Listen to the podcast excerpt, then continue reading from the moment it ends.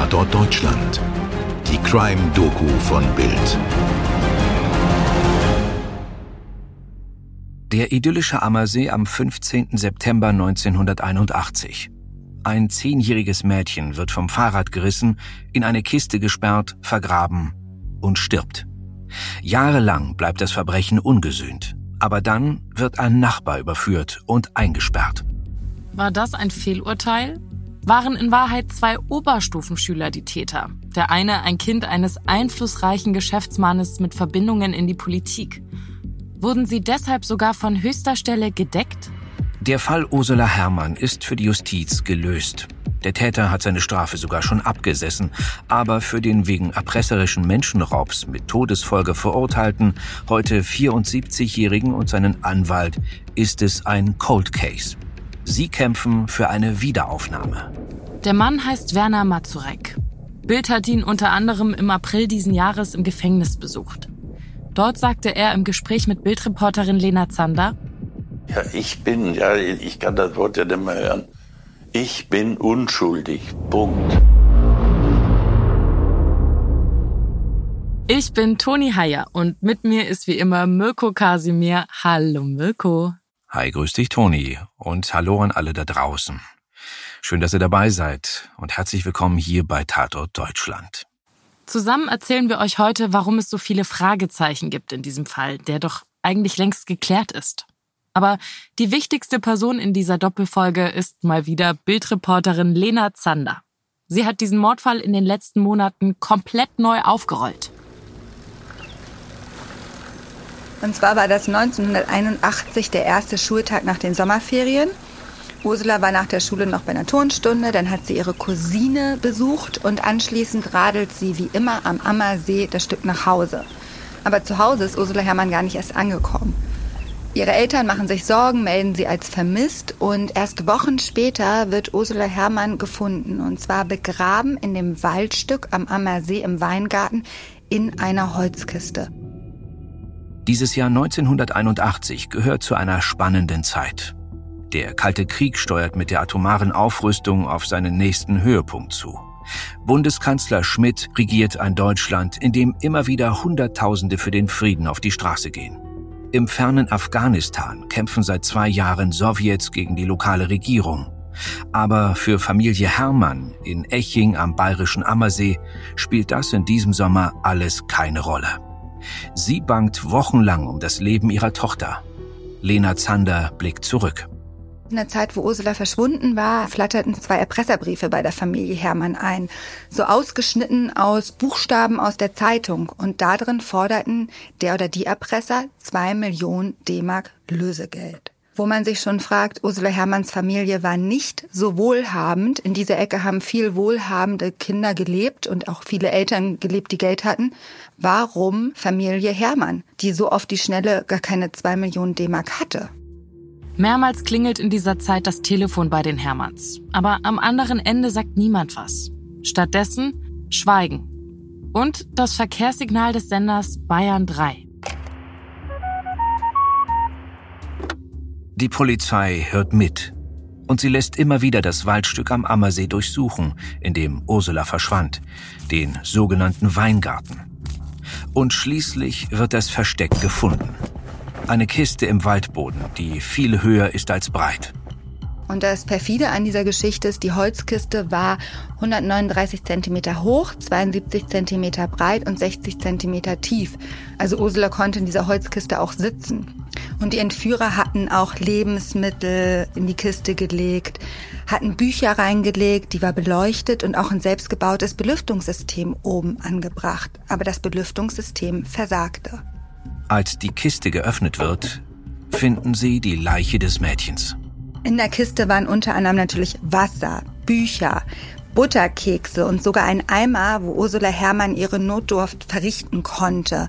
Die Kiste war auch beleuchtet, dafür war eine Autobatterie angeschlossen worden.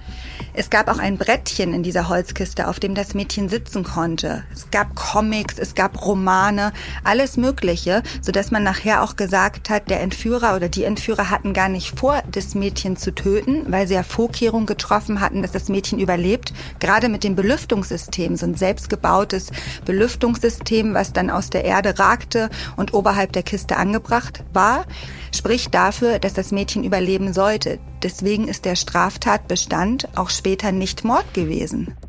Wer hat die zehnjährige Ursula entführt? Also ich meine, das muss man sich vorstellen. Jemand hat eine riesengroße Kiste gebaut mit einem Belüftungssystem und tief in dem Waldboden vergraben. Jemand hat das Kind vom Rad gestoßen und mehrere hundert Meter von dieser Stelle bis zum Versteck geschleppt. Waren es also vielleicht mehrere Täter? Im kleinen Ort Eching am Ammersee mit seinen knapp 1800 Einwohnern wird bildlich gesprochen jeder Stein umgedreht. Und tatsächlich schält sich aus hunderten Befragungen schließlich etwas mehr als ein halbes Jahr später ein Verdächtiger heraus. Der örtliche Fernsehelektriker Werner Mazurek.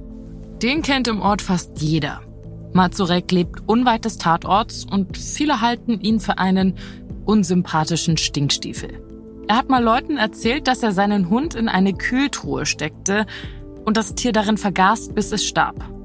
Aber das ist nicht der Grund, warum die Spur zu ihm zeitweise als sehr heiß gilt. Mazurek wird nämlich von einem anderen Echinger schwer belastet. Ein bekannter Mazurex, der inzwischen verstorbene Klaus Pfaffinger, sagt im Februar 1982 bei der Polizei aus, er habe das Loch für die Kiste im Auftrag von Mazurek gegraben. Lena Zander, bei den Ermittlungen ist, glaube ich, viel schief gelaufen, auch zur Anfangszeit. Man muss sich das vorstellen, das ist heutzutage gar nicht mehr möglich. Als die Kiste gefunden wurde, sind zum Beispiel Helfer, fremde Menschen in diese Kiste rein, haben das Mädchen da rausgeholt, sprich Spuren auch vernichtet. Und Werner Mazurek, ein Nachbar der Familie und ein Fernsehtechniker im Ort, der galt schon sehr früh als Verdächtiger. Man hat seine Werkstatt durchsucht, geschaut, ob er diese Kiste vielleicht selbst gebaut hat. Man hat ihn gefragt, was er zu dem Tatzeitpunkt gemacht hat. Und man hat auch mit einem Bekannten von ihm gesprochen, mit dem Klaus Pfaffinger. Und Klaus Pfaffinger hat bei der Polizei ausgesagt, dass Werner Mazurek ihn beauftragt hätte, das Loch für die Kiste im Weingarten zu graben. Was aber sehr merkwürdig ist, ist, diese Aussage ist nicht schriftlich in den Polizeiakten festgehalten worden und Klaus Pfaffinger hat diese Aussage auch ganz schnell widerrufen. Lena hat es schon gesagt. Die Aussage mit der Beschuldigung wurde nicht festgehalten, aber die Widerrufung schon. Hier das nachgesprochene Protokoll. Ihr hört zunächst den Vernehmungsbeamten. Vorhalt. Sie haben im Vorgespräch allerdings, und das sei zugegeben, auf unsere drängenden Fragen schließlich geantwortet, Sie hätten das Loch im Weingarten, in dem die Kiste der Ursula Herrmann versteckt worden ist, im Auftrag des Mazurek gegraben und er habe Ihnen dafür 1000 D-Mark und ein Farbfernsehgerät versprochen. Dies möchte ich widerrufen. Es war nicht wahr, was ich da erzählt habe. Ich weiß auch nicht, warum ich Mazurek beschuldigt habe. An dieser Stelle erkläre ich nochmal, dass er mich nie aufgefordert hat, für ihn ein Loch zu graben und dass ich solches auch nie getan habe. Klaus Pfaffinger, da gibt es auch ein Gutachten drüber, war Alkoholiker und Klaus Pfaffinger konnte auch gar nicht den Ort der Kiste zeigen. Also die Polizisten sind da mit ihm ins Auto während dieser Befragung im Februar 82, sind mit ihm in den Weingarten gefahren, haben gesagt, wo hast du die Kiste vergraben? Er konnte das gar nicht zeigen. Und man muss sich mal vorstellen, ein Mann, ein Alkoholiker, der so ein tiefes Loch alleine gräbt, wie will der da auch wieder rausgekommen sein? Auch eine Frage, die nicht beantwortet wurde. Die Spur zu Mazurek und die spannende, aber widerrufene Aussage Pfaffingers führen also erstmal ins Nichts. Die Polizei ermittelt weiter. Sie lässt aber erst zwei Jahre nach dem Verbrechen Fingerabdrücke im Landheim Ammersee nehmen. Das ist ein Internat, an dem die Schüler ihr Abitur machen, darunter viele Kinder reicher und wichtiger Leute. Kleiner Tipp, merkt euch dieses Landheim für Teil 2. Aber Erstmal bringen auch diese Ermittlungen keinen Fortschritt. Der Fall Ursula Herrmann wird zum Cold Case.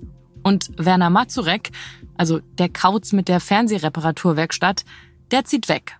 Von Bayern nach Kappeln in Schleswig-Holstein. 27 Jahre bleibt der Fall ungelöst. Als Ermittler ihn wieder aus dem Aktenschrank holen, ist es dieses Detail, das den Durchbruch bringt. Die Verkehrsmusik von Bayern 3 Denn als Kripo-Beamte die Wohnung von Werner Mazurek in Norddeutschland durchsuchen, fällt ihnen ein altes Tonbandgerät auf. Bald sind sie sicher, das ist der Apparat, mit dem Mazurek 1981 das Radio-Jingle aufnahm und dann eben bei seinen Anrufen bei den Hermanns abspielte. Im Gespräch mit Bild in der JVA Lübeck erinnert sich Mazurek an den Tag der Hausdurchsuchung. Ich dachte schon wieder, Zeugen Jehovas oder wer da immer kommt am Sonntag, dürfen wir mal reinkommen und Durchsuchungsbeschluss vorgezeigt, die ganze Bude auf den Kopf gestellt. Der alte Tonbandapparat bringt also den Durchbruch. Wobei Mazurek diesen Zusammenhang gegenüber der Polizei als absurd bezeichnet. Er habe das Gerät nämlich erst viele Jahre nach dem Tod von Ursula Herrmann auf einem Flohmarkt in Norddeutschland gekauft. Ja, aber von wem denn, will die Polizei wissen. Das weiß ich leider nicht mehr genau, muss Mazurek einräumen. Aber die Justiz zeigt sich davon unbeeindruckt. Lena Zander. Dieses Tonbandgerät und das widerrufene Geständnis von Klaus Pfaffinger schon aus den 80er Jahren waren die wesentlichen Bestandteile für die Anklage später gegen Werner Mazurek und auch gegen seine damalige Ehefrau. Seine Ehefrau wurde freigesprochen und Werner Mazurek wurde zu lebenslanger Haft verurteilt. Was man vielleicht aber auch noch erwähnen sollte, ist dieses Tonbandgutachten, was bei Gericht so viel Gewicht gehabt hat, sagt, dass es nur wahrscheinlich ist, dass dieses Tonbandgerät das Gerät ist, von dem das Bayern 3 Signal abgespielt wurde. Ich habe darüber mit Joachim Feller gesprochen. Das ist der Anwalt von Michael Herrmann, das ist der Bruder von Ursula Herrmann. Und der ordnete mir das ein und sagt, das ist wie eine Schulnote 3, wahrscheinlich. Also kann man noch nicht mal sagen, das ist es gewesen. Ihr hört schon bei Lena, dass die Sache mit dem Tonband umstritten ist. Aber der Justiz reicht es. 2010 verurteilt das Landgericht Augsburg also Werner Mazurek zu lebenslanger Haft. Bei dem Urteil spielt sogar die alte Beschuldigung von Mazureks bekannten Pfaffinger eine Rolle. Der ist längst tot und kann dazu gar nicht mehr gehört werden. Die Aktendeckel werden wieder zugeklappt. Der Fall Ursula Herrmann ist gelöst. Für Werner Mazurek steht aber vom ersten Tag der Haft an fest, ich kämpfe weiter für meine Unschuld. So sagte er es im Bildgespräch im April 2023. Werner Mazurek beteuert ja bis heute seine Unschuld und er hat zu mir gesagt, dass er unbedingt diesen Menschen finden möchte, der ihm das Tonbandgerät verkauft hat. Weil er sagt, er hat das Tonbandgerät 2007 auf einem Flohmarkt in Niedersachsen gekauft.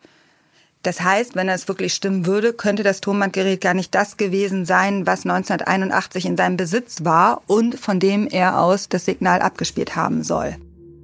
Aber der große, bärtige Mann mit der Tropfenbrille, der schafft es während seiner Haft nicht, dass jemand seinen Fall wieder aufnimmt. Er sitzt erstmal in der JVA Augsburg ein, später in Lübeck.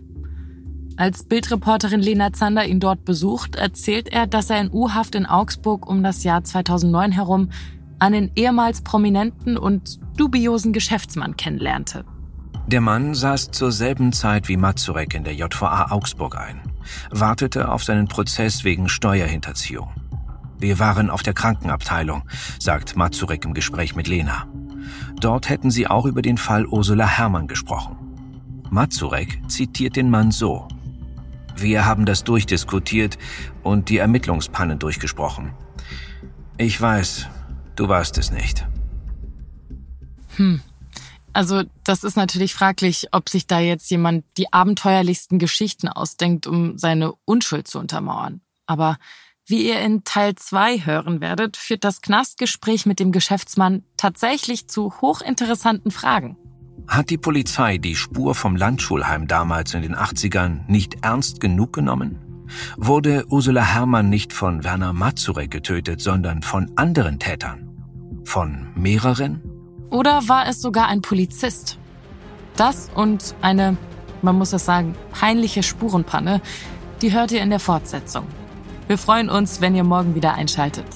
Eure Toni und euer Mirko. Dir hat diese Folge von Tatort Deutschland gefallen? Du bekommst von True Crime einfach nicht genug. Dann hör jetzt in unsere weiteren Folgen rein. Hier warten mehr als 200 spannende Fälle auf dich wie das Verschwinden von Rebecca Reusch, der Prozess gegen O.J. Simpson oder die Entführung von Ursula Herrmann. Wir hören uns bei Tatort Deutschland.